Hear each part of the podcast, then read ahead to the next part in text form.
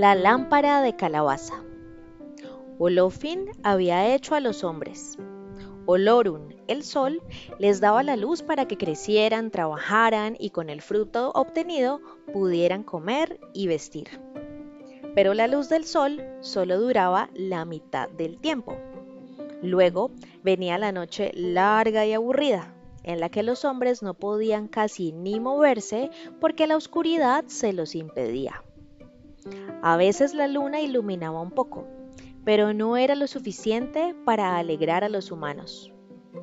Viendo Ochun que todavía en la noche los hombres necesitaban disfrutar mejor de sus vidas, se le ocurrió un plan.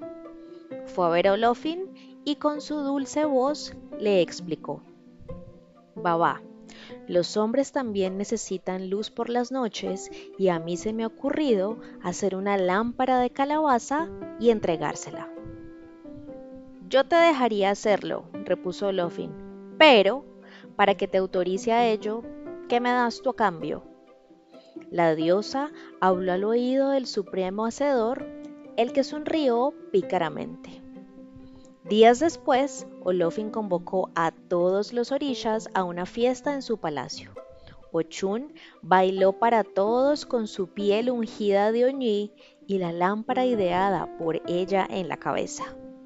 Los asistentes quedaron muy contentos y Olofin terminó diciendo públicamente, Ochun está autorizada a entregar a los hombres esa lámpara de calabaza para que se iluminen por las noches.